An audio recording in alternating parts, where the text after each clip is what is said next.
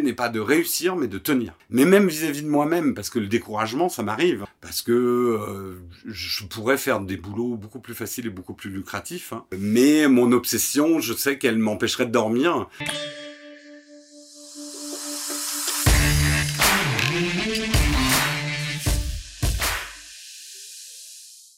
Bonjour tout le monde, bonjour les créateurs, bienvenue pour ce premier épisode de Les créateurs vidéo, le podcast.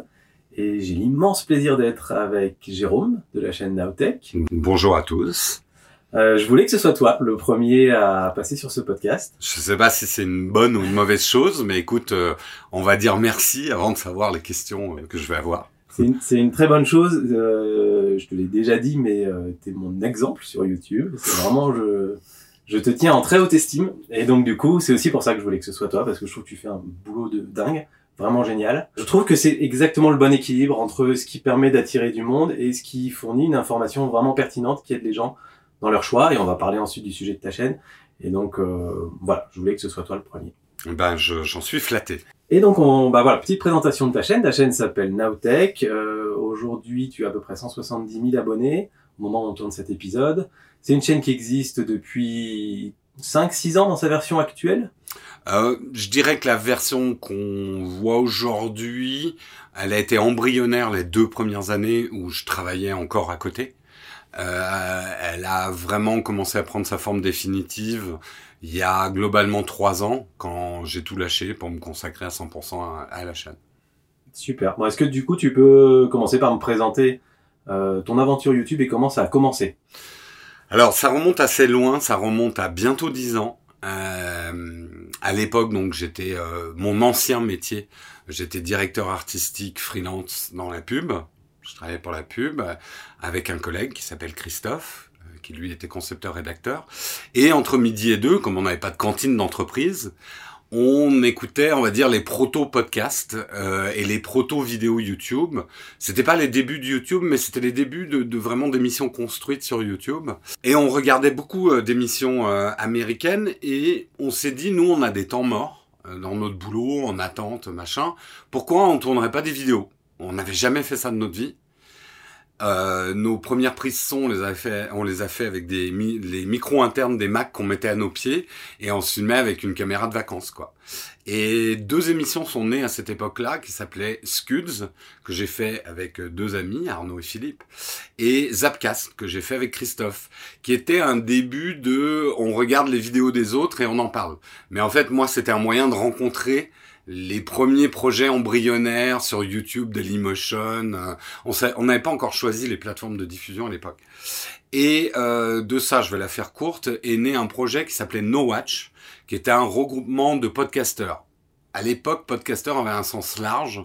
Ça regroupait les podcasts vidéo et les podcasts audio. Euh, donc on avait Patrick Béja, on avait euh, Cédric de Geeking. euh, on est jusqu'à un moment où on a été 70 bénévoles autour de, de cette société, puisqu'on avait monté une société No Watch. Société qui a été un vrai succès au niveau du public, un vrai échec au niveau financier. Euh, certains disent qu'on était là trop tôt. Moi, j'y vois d'autres problèmes, mais je vais pas faire l'analyse de pourquoi No Watch a disparu. Et quand ça s'est arrêté, moi, il a fallu que je retrouve du travail parce que j'y ai perdu pas mal d'argent. Donc, il fallait que je renfloue les caisses. Je suis reparti en agence travailler. Mais euh, bah, j'avais attrapé le virus. Euh, et j'ai décidé de monter un projet beaucoup plus modeste autour de moi et de ce que je voulais faire. Euh, comme l'organisation d'avant s'appelait No Watch, j'avais commencé à acheter des noms de domaine, genre Nowtech, euh, Nowgame, euh, Now quelque chose. Et donc j'avais Nowtech, j'avais envie de tester euh, des smartphones, de la tech, etc. À l'époque, j'étais pas encore intéressé par la photo la vidéo. Et donc, bah voilà comment est né Nowtech et le nom Nowtech et le projet Nowtech. Au début, je me suis dit, je vais arriver à le faire tout en bossant à côté. Je publiais une vidéo par mois. Et puis, bah, petit à petit, je me suis dit non, je veux faire ça tout le temps, quoi. C'est, ce que je veux faire. Et alors, si tu veux, puisqu'on va parler de la petite enfance, d'où vient ce rêve? Ça vient d'il y a plus longtemps, un vieux film qui s'appelle Wayne's World, de deux mecs qui font une télé dans leur cave. Et quand j'ai vu ce film, j'étais, on va dire, proto-adolescent. Quand j'ai vu ce film, je fais putain, mais c'est trop bien. Et j'avais cette idée, c'est marrant, j'ai eu cette idée très petit. Il y avait une chose qui m'énervait beaucoup. Euh, c'est qu'il y avait beaucoup de chaînes de télé à travers le monde. Et je sais pas comment j'ai eu cette info petit, mais ces chaînes de télé appartenaient à très peu de monde. Euh, et je trouvais ça dégueulasse. Et pour moi, je voulais que tout le monde puisse faire son, sa chaîne de télé, ses dessins animés, ses films. C'était une idée de gosse, tu vois. Et que tout le monde devait être libre de faire ce qu'il voulait, en fait. Et de s'exprimer. La télé devrait être ouverte à tout le monde. Et c'est marrant, hein, j'ai retrouvé cette idée un peu plus tard, parce que je l'avais oubliée. Et c'est vraiment le truc qui m'obsède, en fait, c'est la démocratisation, en fait, des médias. Euh, et c'est une obsession qui m'emporte encore aujourd'hui. Ou me porte encore aujourd'hui. Super. Donc chez Now Watch, il y avait un petit esprit euh, radio indépendante, euh, radio libre, radio pirate. Alors il y avait un truc qu'on avait bien décelé avant tout le monde. On n'était pas les premiers. Hein. Les Américains commençaient à le, dire, mais notre cri de guerre de No Watch, c'était Kill Your TV. Tuez votre télé. Tuez les médias institutionnels, tuez les grands canaux, faites votre télé, exprimez-vous. Il y avait un esprit assez libertaire, euh, liberté d'expression, un petit côté radio libre. Euh, cet esprit qu'on a retrouvé dans les débuts de YouTube aussi, hein, qui était euh, très libre dans le ton, l'expression, les sujets, chose qui est en train de changer aujourd'hui, on en parlera peut-être tout à l'heure. Mais euh, oui, cet esprit vraiment radio libre et libre antenne. Et qu'on retrouve sur ta chaîne aujourd'hui, du coup, qui est encore qui se veut un média indépendant, indépendant aussi vis-à-vis des marques, on en reparlera tout à l'heure. Mm. Mais voilà, il y a ce, ce, cette envie de garder un ton libre et un ton indépendant. Je, suis pas naïf, je savais très bien que le média YouTube allait se transformer et se télévisualiser. Euh, dans le sens, pas forcément avec une censure d'État qui allait dire vous avez plus le droit de dire des gros mots et tout, mais à cause de l'argent. C'est-à-dire que venant de la publicité, je sais très bien que ce qui drive et ce qui crée les médias, c'est la publicité. Le format entre guillemets gratuit financé par les annonceurs. Et que les annonceurs, et c'est normal, les annonceurs qui soient producteurs de yaourts, de parfums, de voitures, ils vont choisir des émissions qui sont suffisamment sages et politiquement correctes pour ne pas nuire à l'image de leurs produits.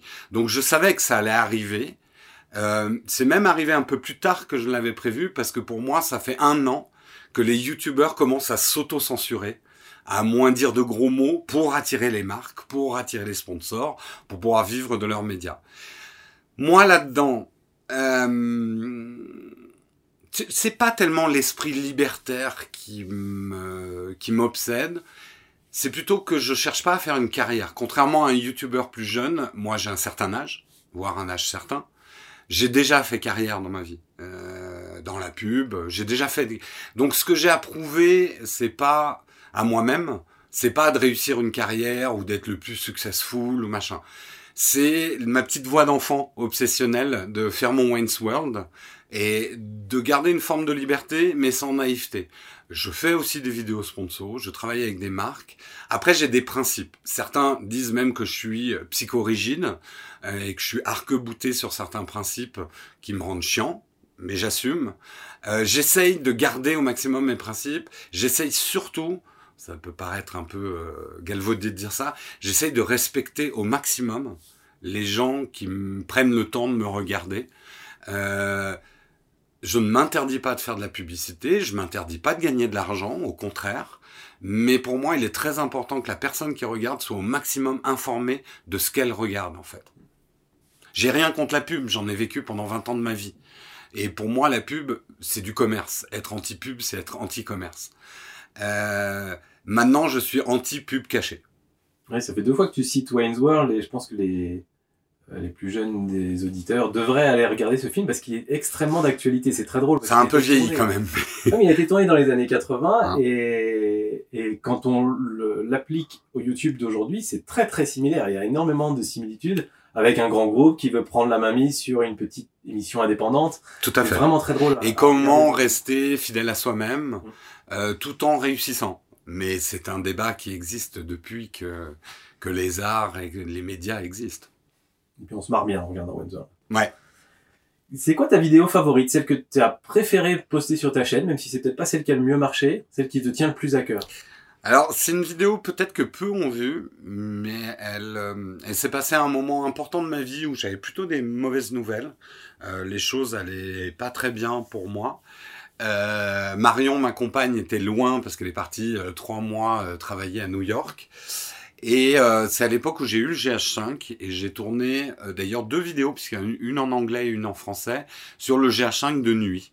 Et je me suis baladé vraiment toute une nuit, c'est-à-dire de 21h jusqu'à 4-5 heures du matin, à juste filmer Paris la nuit avec mon GH5. Euh, c'est une vidéo que j'ai montée assez vite, ce qui est rare chez moi. Euh, et elle a, euh, ouais, c'est une expression, c'est une expression d'abord d'un Paris que j'aime aussi. Euh, ça fait longtemps que j'habite à Paris et je suis pas de ces Parisiens qui détestent Paris. J'aime Paris. Euh, parce que je trouve cette ville belle, chargée d'histoire. Et j'ai pris ouais beaucoup beaucoup de plaisir à faire cette vidéo. Donc ça fait partie de mes vidéos préférées. Il y a une autre vidéo qu'encore moins de gens ont vue, mais que j'adore. Quand on a fêté la 500e de mon émission live, on a fait euh, une petite vidéo parce qu'on a fait ça sur des bateaux à Paris, la 500e, des petits bateaux. Et Karina et d'autres, euh, des, des, on avait invité euh, certains fans de l'émission qui étaient là, et on avait deux bateaux, donc on se filmait. Karina a rassemblé un peu les rushs de tout le monde et a monté une petite vidéo avec une musique en plus que j'adore. Et pour moi, cette vidéo, elle est importante parce que elle me donne même des larmes aux yeux parce que c'est ma communauté. Même si tout le monde n'était pas là, euh, c'était un moment spécial avec ma communauté, les fidèles d'entre les fidèles.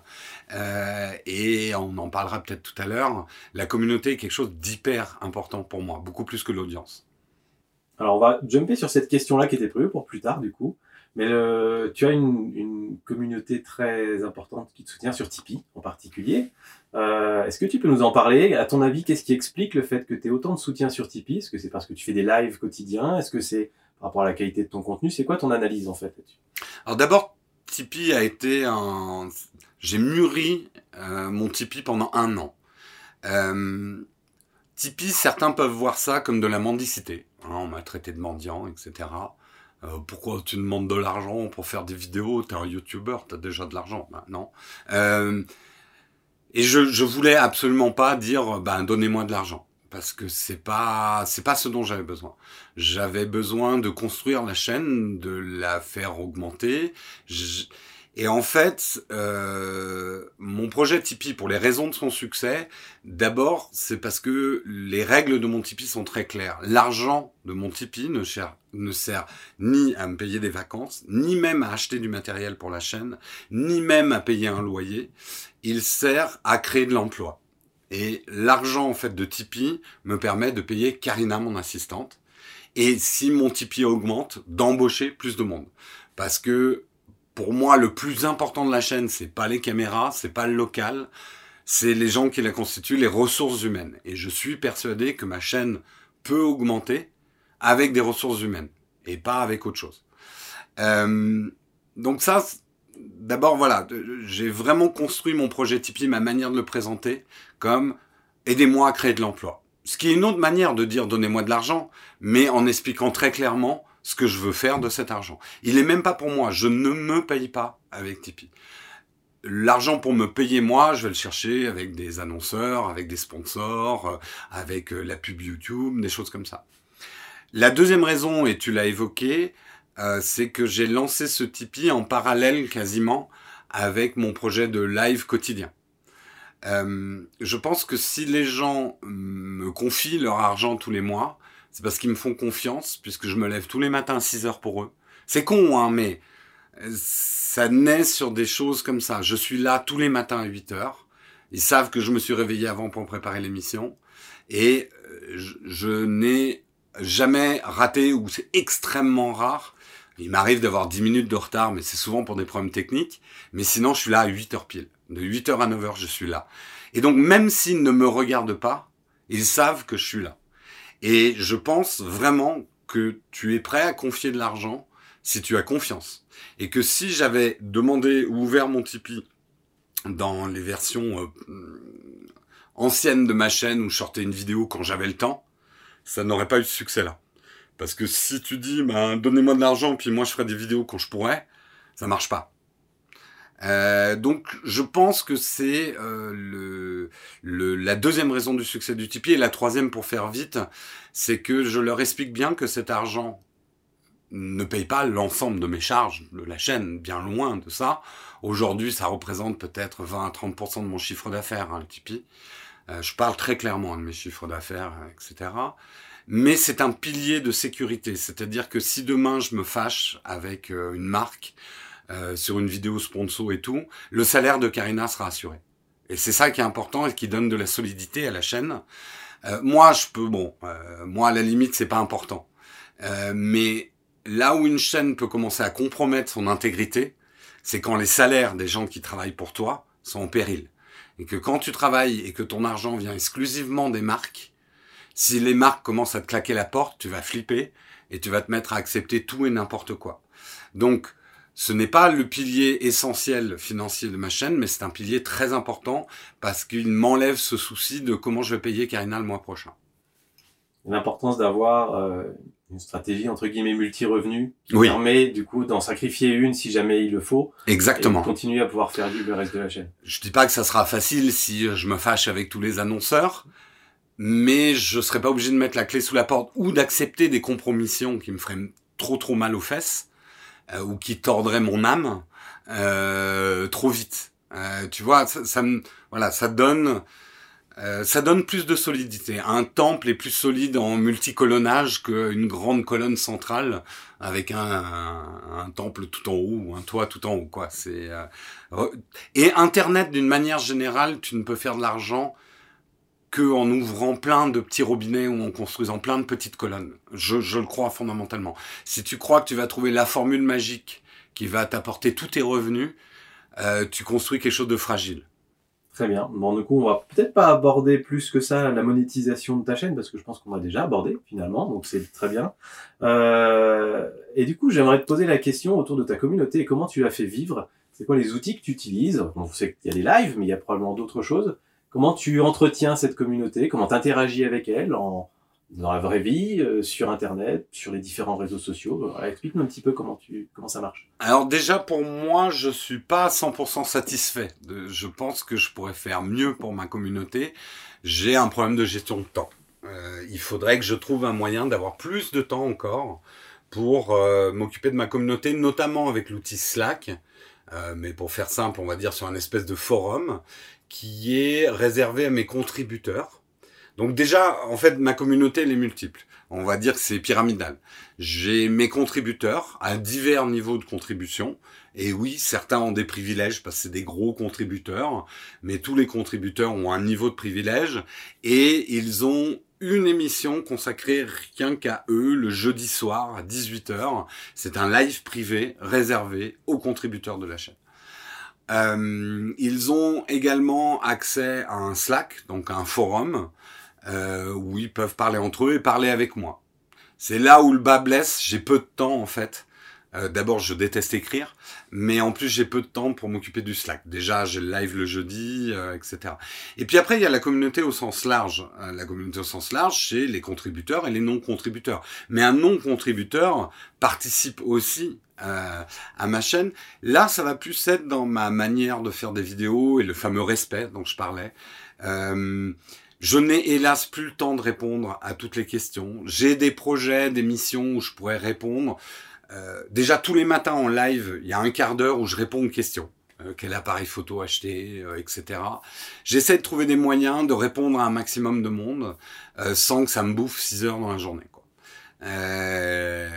voilà. Après, je dirais que c'est vraiment le, le, ce que je fais le plus pour ma communauté, c'est que c'est mon obsession. J'y pense tout le temps.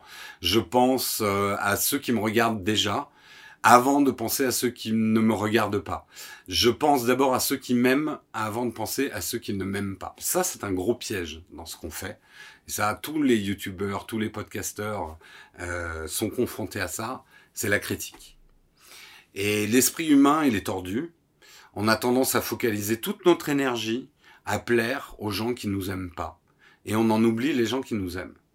Et c'est pas facile même pour moi, hein, mais chaque fois que je lis un commentaire toxique, j'en ai des méchants, hein, il y en a qui m'aiment vraiment pas.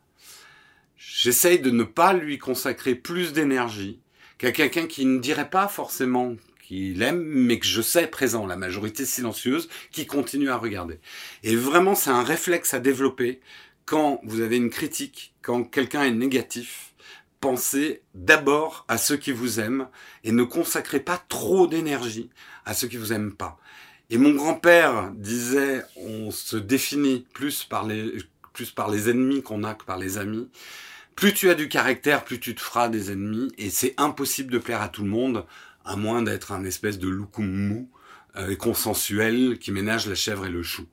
Euh, si tu veux avoir du caractère, si tu veux avoir des épices dans la vie, euh, tu vas jamais plaire à tout le monde. Et je dis pas que c'est facile, hein. même moi je tombe dans le travers, on a envie de plaire à un maximum de monde, on fait pas ces métiers entre guillemets par hasard, on a envie de plaire, c'est comme les acteurs, c'est comme les présentateurs, etc. Mais il faut faire très attention à pas tomber dans le piège, à transformer tes émissions, transformer ton ton pour plaire à tout le monde et à n'importe qui. Je prends, j'arrête après avec les analogies, mais je, je prends souvent l'image du hamburger. Si tu veux un hamburger qui plaît à tout le monde, c'est McDo personne ne déteste à 100% le McDo, mais tu peux pas aimer ou trouver des saveurs incroyables au McDo. Pourquoi? Ils ont eu le génie de trouver le hamburger avec un goût complètement consensuel. La viande n'a quasiment pas de goût, la sauce n'a quasiment pas de goût, donc ça déplaît jamais vraiment. Ça plaît, c'est réconfortant comme bouffe, mais elle est sans aspérité. Maintenant, tu prends un burger bien crafté dans un resto, il y a des gens qui vont le détester, on le trouvait trop fort, ou la sauce, elle a trop de caractère, ou ce genre de choses. Mais ceux qui vont l'aimer vont vraiment l'aimer et être fidèles à ce burger. Eh ben, la cuisine, c'est comme la cuisine, hein, les podcasts et les médias. Soit vous faites des plats qui plaisent à tout le monde, purée mousseline, ce genre de trucs. Soit vous faites des plats qui ont un peu plus de caractère, mais vous pourrez jamais plaire à tout le monde.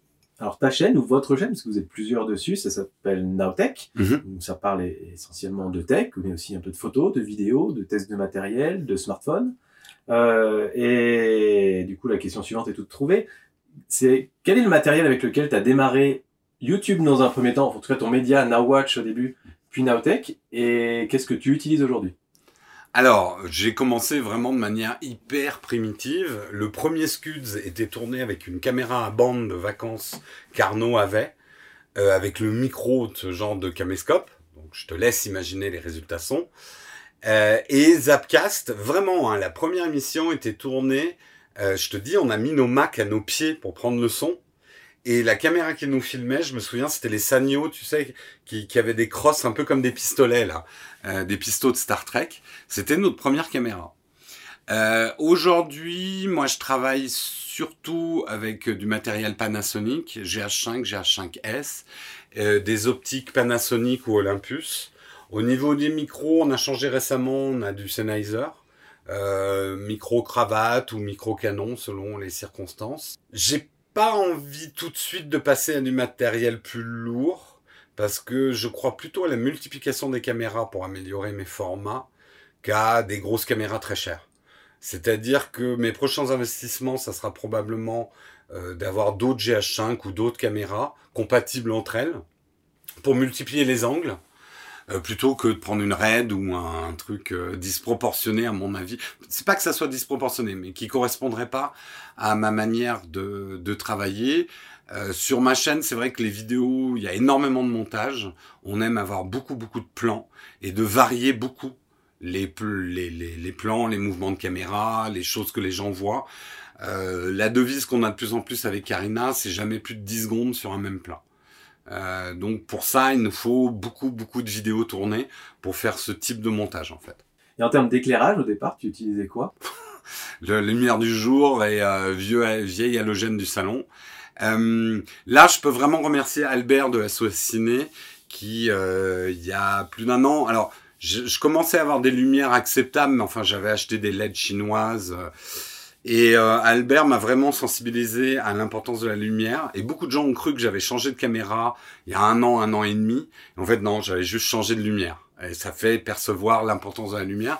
Donc c'est devenu quelque chose de très important pour moi. Donc j'ai commencé avec rien. Et aujourd'hui, j'ai du matériel à puture. Euh, donc j'ai une grosse, euh, ça s'appelle une C120 Euh, c'est un gros projecteur à puture qui va souvent être ma key light, la lumière principale. Euh, et j'utilise plusieurs box à puture LED pour faire ma fill light, ma backlight et d'autres lights.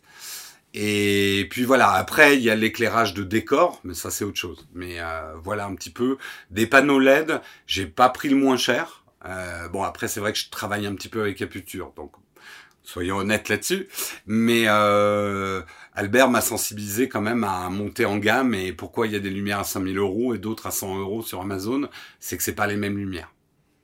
Et pour ceux qui débutent, on est d'accord, vaut mieux un smartphone avec un bon éclairage et un micro cravate que une super caméra sans éclairage. Ah mais carrément, je l'ai montré dans une de mes vidéos. Euh, même avec un mauvais smartphone milieu de gamme, euh, avec un bon éclairage, un bon éclairage, ça peut commencer à 200-300 euros. Hein. Euh, tu auras une bien meilleure image qu'avec euh, une caméra à 2000 euros, un objectif à 1000 euros et pas d'éclairage du tout. C'est pas la caméra qui fait l'image, c'est d'abord le son, comme tu as dit, le micro, ensuite la lumière, Troisièmement, le décor. Quatrièmement, les objectifs. Et cinquièmement, le boîtier. Et les gens qui commencent prennent tout à l'envers. Ils sont obsédés par le boîtier. Ils en ont rien à foutre de l'objectif. Ils vont prendre un objectif de kit. Le décor, bah, on verra. Ma chambre mal rangée, ça devrait le faire. Euh, la lumière, je, je, oui, bah, j'ai une ampoule dans ma chambre, ça me suffit.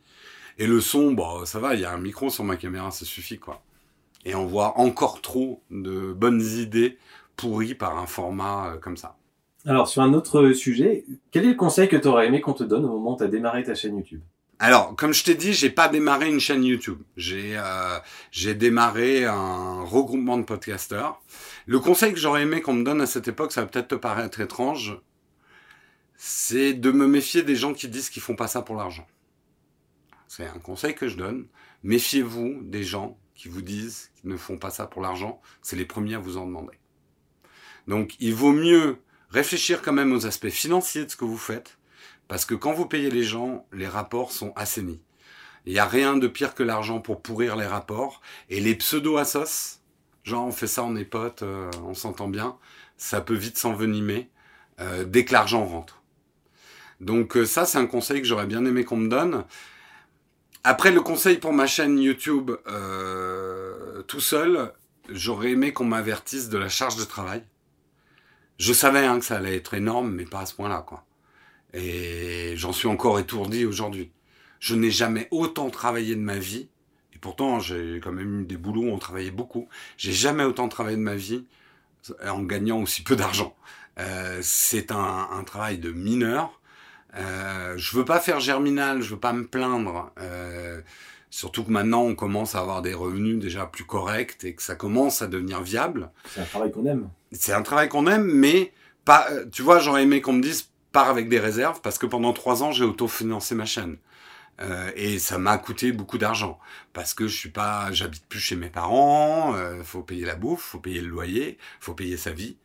Et ceux qui démarrent en se disant que ça va tout de suite leur... C'est comme une, c'est comme une start-up, hein. il faut être prêt à la financer pendant 3-4 ans, à cramer du cash, comme on dit, avant de pouvoir espérer euh, même mettre à flot euh, financièrement euh, le, temps de travail par rapport aux revenus.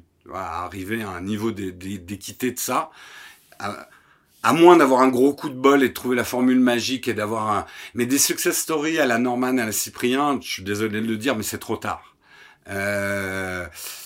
À part quelques exceptions, les succès spontanés avec des chaînes qui deviennent immédiatement rentables, etc., ça, en France, ça se compte sur les doigts d'une main. Euh... Et c'est de la chance, entre guillemets. Donc si vous voulez avoir un, une approche raisonnable d'une chaîne YouTube, c'est préparer un financement. Et ne pensez pas que vous arriverez à faire une chaîne YouTube sérieusement en gardant un vrai job à côté. Donc euh, le, le, financement, en disant ouais je vais travailler la journée, faire des vidéos la nuit. Je sais que certains y arrivent, certains l'ont fait. Certains, ce qu'ils vous disent pas derrière, c'est qu'ils ont fait un burn-out aussi en faisant ça. Il faut être prêt à sacrifier ses week-ends, sa vie amoureuse, sa vie sociale, euh, sa vie familiale. Euh, si tu veux faire ça, travailler et faire une chaîne en même temps. Ça dépend des formats. Il y a des formats plus simples que d'autres. Mais globalement, voilà, cet avertissement m'aurait servi de dire ce que tu as prévu comme temps, il va t'en falloir 100 fois plus. Pour l'avoir vécu moi-même, effectivement, même avec des formats très simples de vidéos, euh, c'était pas simple pour le reste, et notamment les relations, la famille, enfin voilà. Trouver cet équilibre est difficile.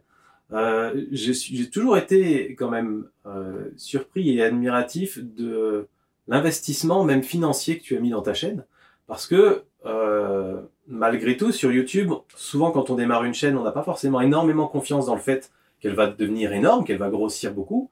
Euh, et donc c'est pas évident de se dire je vais euh, mettre toutes mes économies à l'intérieur, je vais quitter mon job alors même que YouTube ne me permet pas encore de me verser un salaire. Euh, c'est quoi T'avais une, avais une recette secrète à ce moment-là? T'avais avais une boule de cristal qui te disait dans deux ans ça marchera, donc ça vaut l'investissement, ça vaut le coup d'y aller? Il y a plusieurs choses. D'abord, comme je l'ai dit, j'avais travaillé, enfin, j'avais une carrière déjà avant, où à certaines périodes de ma carrière, j'ai plutôt bien gagné ma vie. Et j'ai pas acheté mon logement comme beaucoup font. J'avais de l'argent en réserve. Donc, déjà, je suis parti avec de l'épargne. Euh, cette épargne m'a permis de financer euh, la chaîne, donc de tourner à zéro en perdant de l'argent, entre guillemets. Euh, L'autre facteur qui n'est pas négligeable, c'est que je n'ai pas d'enfants, je n'ai pas de maison à financer. Donc les dangers financiers ne concernaient que moi. Je pense que quand tu es père de famille, que tu as des enfants à charge, etc., tu peux pas faire autant de folie que quelqu'un qui a la liberté financière que j'ai moi. Euh, donc ça aussi, ça a conditionné. J'aurais eu une autre vie, peut-être que j'aurais pas pris ce risque-là. Après, il y a ma personnalité aussi. Euh, j'ai mon rapport à l'argent. Euh, pour moi, l'argent est un fluide et pas un solide. Euh, je ne suis pas obsessionnel de, devenir richissime. L'argent doit servir pour moi et pas à servir. J'ai des belles paroles. Hein. euh, c'est les, bougies qui font ça, oui, puisque vous connaissez, vous voyez pas l'atmosphère, mais c'est c'est c'est très très très feutré. Euh, donc, euh, je crois que c'est pas je, je veux pas dire ça d'une manière sectaire, mais je crois que tout le monde ne peut pas faire ça parce que il y a une question de caractère, d'éducation, euh, de vie, de hasard, euh, d'obsession. Euh, après, pour tout résumer, oui, c'est une folie. Euh, mon banquier me le dit, mon entourage me le dit, euh, mais je peux pas m'empêcher. Euh, il y a quelque chose d'artistique hein, dans la démarche. Je peux pas faire autrement. Euh, j'ai failli arrêter, hein. deux fois j'ai failli arrêter. La première quand on m'a volé tout mon matériel au début de la chaîne. Euh, ça a été un coup très dur parce que financièrement j'avais déjà rien et là on m'a piqué tout mon matos. Ça a failli être la fin du projet euh, Naotech.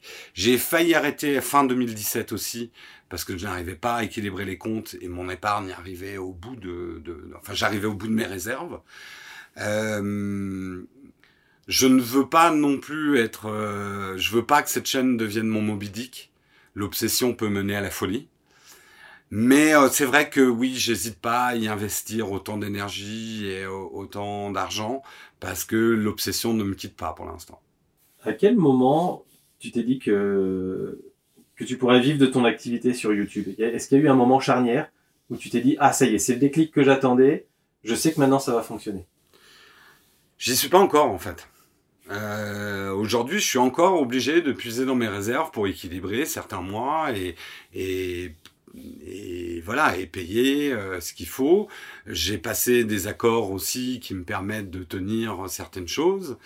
Euh, donc j'y suis pas encore. Donc non, j'ai pas encore eu le déclic le déclic, je, je sens que le marché commence à comprendre que, enfin voilà, il y a des flux financiers qui commencent à se reporter de la télé et des médias, on va dire traditionnels, j'aime pas dire anciens, mais traditionnels, vers ces nouveaux médias.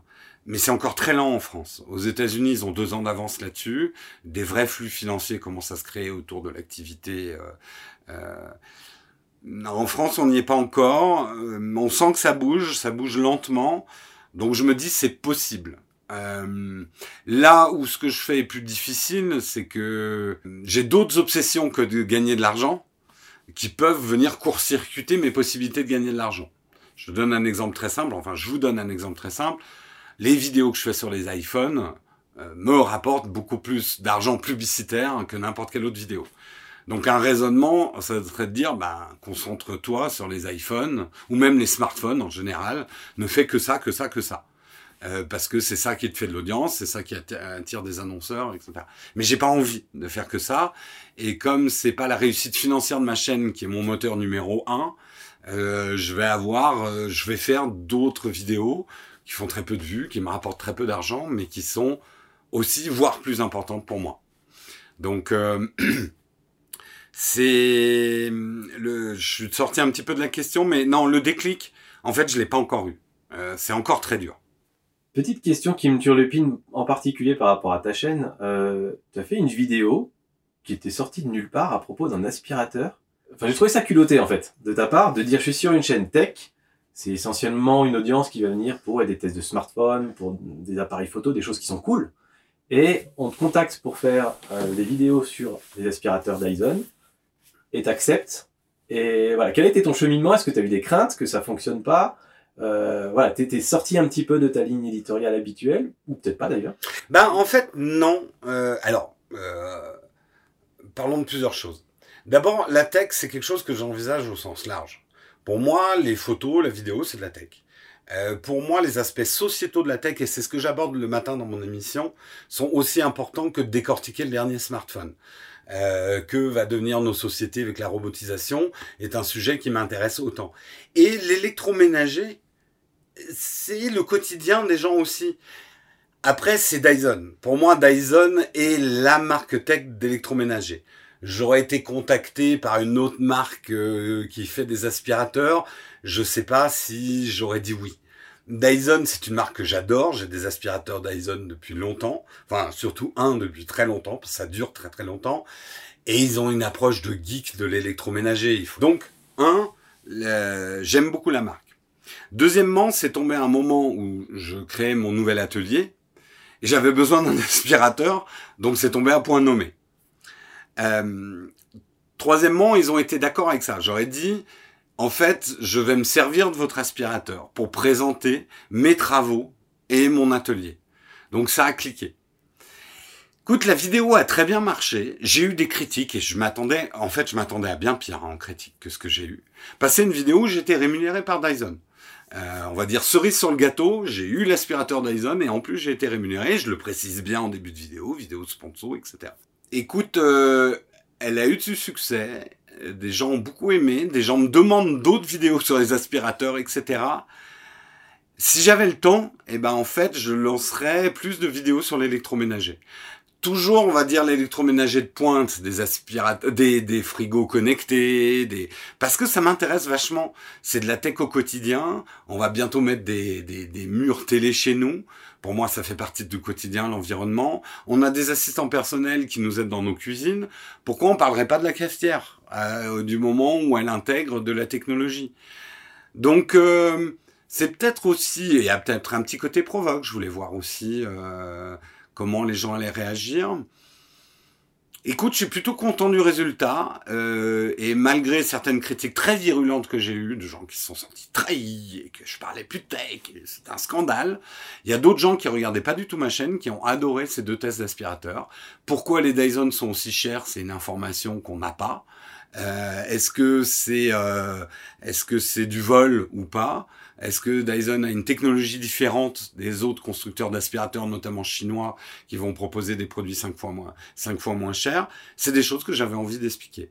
Et il n'est pas impossible que je revienne avec des produits Dyson, d'ailleurs. Ça marche. Euh, mais je conseille, en tout cas, à tous ceux qui nous écoutent, d'aller voir ces vidéos-là, parce que je les ai regardées par curiosité, en me disant, c'est pas possible, un test d'aspirateur je suis resté scotché pendant toute la durée de la vidéo. J'ai regardé que la deuxième, je crois. Ouais, où je euh, présente mon atelier, ouais. Voilà. Et je suis resté scotché pendant 25 minutes et je suis ressorti avec des infos, avec des, ouais, des, des infos qui pourraient m'aider à choisir un aspirateur plus tard aussi parce qu'on a tous un aspirateur chez soi. Et, et, elle est vraiment cool en fait cette vidéo. Donc, euh, Mais tu sais, on est là à s'obséder sur le dernier processeur Snapdragon d'un smartphone.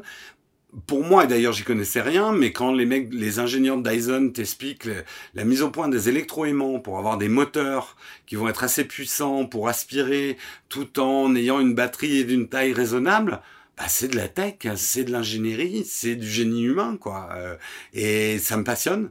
Euh, et ça m'a donné envie de m'intéresser effectivement à d'autres techs que les smartphones, les ordinateurs ou même les appareils photo.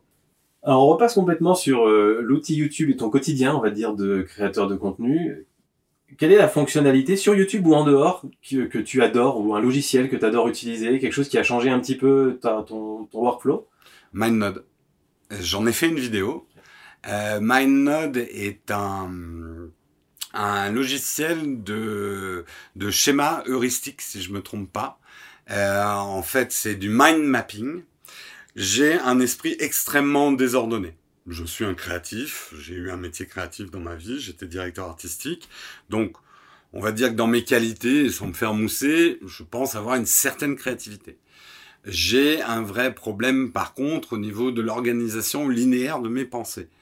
Euh, j'étais terrorisé et plutôt mauvais à l'école parce que j'avais des bonnes idées, mais en vrac. Euh, et le plan à la française intro, euh, thèse, antithèse, synthèse, ça marchait pas avec moi. il me fallait des tonnes de feuilles de brouillon où j'écrivais mes idées dans tous les sens. Et en fait, c'est là où la technologie est venue m'apporter une béquille à l'handicap de mon esprit. C'est que ces logiciels de mind mapping te permettent d'avoir ton vomi d'idées, parce que j'appelle ça mon vomi d'idées. Hein. Généralement, ça vient en gros paquet, et je vais avoir autant des idées concernant des tout petits détails de ma vidéo, que des idées du plan général de ma vidéo, mais ça vient en vrac chez moi. C'est comme si on me balançait tous les post-it, mais il n'y a pas d'ordre. Et donc je vomis une première fois sur mon MindNode, euh, toutes mes idées en vrac, comme ça me vient, et ça va très vite, hein. je tape tout, hein. et après je peux réorganiser et faire la structure qui va donner mes vidéos. Je suis complètement incapable, et j'admire ceux qui le peuvent, de démarrer la caméra, d'improviser. Euh, je suis quelqu'un qui écrit beaucoup et qui prend beaucoup de soins à architecturer mes, euh, mes vidéos. Euh, mais sans cet outil, ça me prenait deux à trois fois plus de temps de le faire sous Word parce que j'étais obligé de faire des copier-coller d'idées dans tous les sens. Là, c'est comme des grands poulpes, des grands arbres et tu peux reconstituer la structure de l'arbre pour avoir une bonne structure linéaire à la fin. Quel conseil tu donnerais à un nouveau YouTuber, quelqu'un qui veut démarrer sa chaîne aujourd'hui jeune, pas jeune, peu importe, mais qui a envie de démarrer une nouvelle chaîne pour parler de sa passion? Tu donnerais quoi comme conseil aujourd'hui? Il faut, le, pour moi, la qualité principale d'un YouTuber créateur, euh, c'est la résilience. C'est-à-dire que c'est plus dur qu'avant, ça va être plus lent de réussir. Peut-être qu'au bout de trois ans, tu n'auras pas plus de 1000 abonnés. Euh, il faut être résilient et obsessionnel.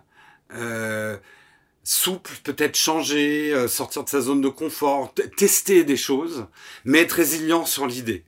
Aujourd'hui, si tu penses avoir le succès très rapidement, c'est pas la peine de te lancer. Si tu sais pas être régulier dans ta production, c'est pas la peine de se lancer. Il vaut mieux partir avec un projet plus simple euh, de production en me disant je fais un 10 minutes où je parle de ce sujet très précisément, mais je serai là tous les 6 du mois que de sortir trois vidéos où tu as mis tous tes moyens, ça t'a mis six mois à les faire, c'est absolument génial, mais arriver à ta troisième vidéo où tu vas voir que tu fais 50 vues, tu vas te décourager. Donc euh, il faut à la fois être modeste par rapport à ses capacités de production et en même temps extrêmement résilient. Tant au niveau financier, c'est ce que je disais tout à l'heure, tu vas pas en vivre de ta chaîne à moins d'un énorme coup de bol, mais tu vas pas en vivre pendant très très longtemps et peut-être que tu n'en vivras jamais. Euh, donc être résilient au niveau financier et être raisonnant, résilient en termes de volonté. Euh, tous les youtubeurs qui sont là aujourd'hui, c'est des gens peut-être qui ont pris le train en marche et que c'était plus facile parce qu'il y avait de la place, mais c'est des gens qui se sont entêtés. Et il y a beaucoup de... Euh, YouTube est un cimetière rempli de bonnes idées. Hein. Tout le monde a des bonnes idées et les bonnes idées, c'est facile à avoir.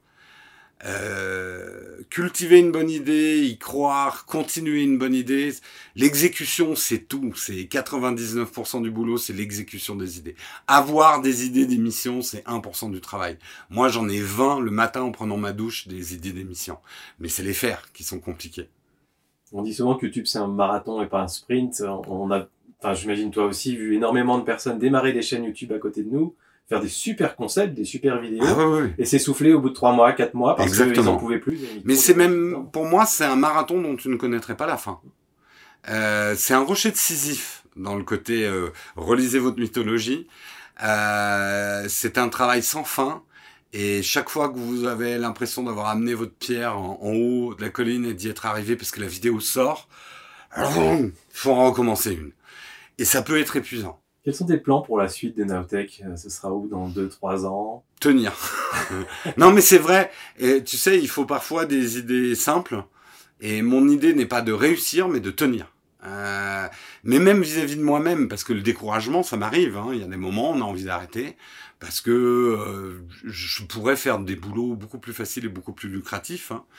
Euh, mais mon obsession, je sais qu'elle m'empêcherait de dormir si j'abandonnais cette obsession. Donc tenir est pour moi le, le leitmotiv. Je, je tienne, je, persiste, j'enrage, euh, beaucoup plus que réussir, parce que la notion de réussite, elle est très vague. C'est quoi une réussite? Donc voilà, mon projet, c'est d'être là dans trois ans. Euh, on rajeunit pas. J'ai un handicap dont je suis conscient, très conscient depuis trois ans, mais j'étais conscient au début de la chaîne il y a cinq ans c'est que je suis plus âgé que la majorité des youtubeurs sur le YouTube français. YouTube américain, il y a beaucoup de mecs de mon âge, mais c'est un handicap hein, pour moi. C'est un handicap vis-à-vis des sponsors, c'est un handicap vis-à-vis de l'audience, parce que la grosse audience se fait plutôt sur des tranches d'âge plus jeunes. Euh, je suis un pépé hein, pour euh, pour d'autres d'autres qui démarrent. Donc euh, voilà, euh, tenir, euh, rester qui je suis. Rester qui je suis en n'ayant pas peur de changer aussi, de sortir de sa zone de confort, de tester des Dyson, de, de prendre peut-être des risques financiers. Là, c'est vrai que les enjeux 2019 sont financiers pour moi. Comment rendre tout ce que je fais plus confortable? Euh, Parce que pour l'instant, je suis dans des situations d'inconfort. Euh, financier, même de rapport avec des partenaires ou des marques qui sont pour moi encore inconfortables je suis encore obligé d'accepter des compromis. Euh, donc j'essaie de garder quand même la souplesse des compromis, mais de tenir le plus possible. C'est un jeu de balance, hein, tout ça. Il faut arriver à, à tenir tout ça équilibré. Donc euh, voilà, dans trois ans, j'espère encore être là. Bah, merci énormément, euh, Jérôme. C'était super important pour moi que ce soit toi le premier sur cette. Sur bah écoute, j'espère pas avoir fait chier tout le monde avec mes conseils de, de vieux cons. En tout cas, moi, je reste ton premier, ton plus grand fan. Et ben, moi de même. J'aimerais bien que tu puisses dire à tous ceux qui nous écoutent où est-ce qu'ils peuvent te retrouver.